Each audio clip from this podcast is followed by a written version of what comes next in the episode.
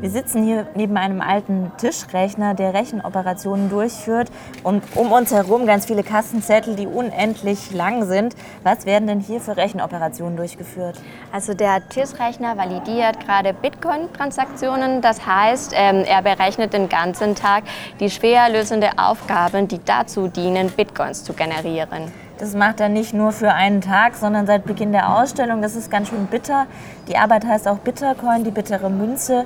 Was macht denn dieses Geschäft mit den Bitcoins so bitter? Also Bitcoin würde ursprünglich als dezentrales System äh, konzipiert. Jeder Nutzer könnte äh, durch die ähm, Validierung einer Transaktion eine Vergütung erhalten.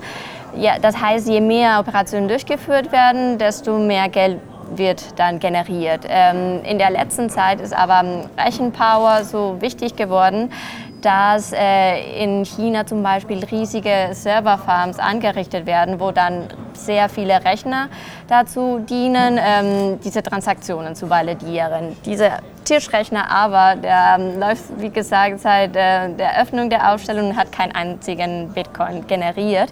Aber die große Wolke an Papier zeigt deutlich, ähm, wie diese unmaterielle materielle digitale Währung doch ähm, naturellen Ressourcen erfordert.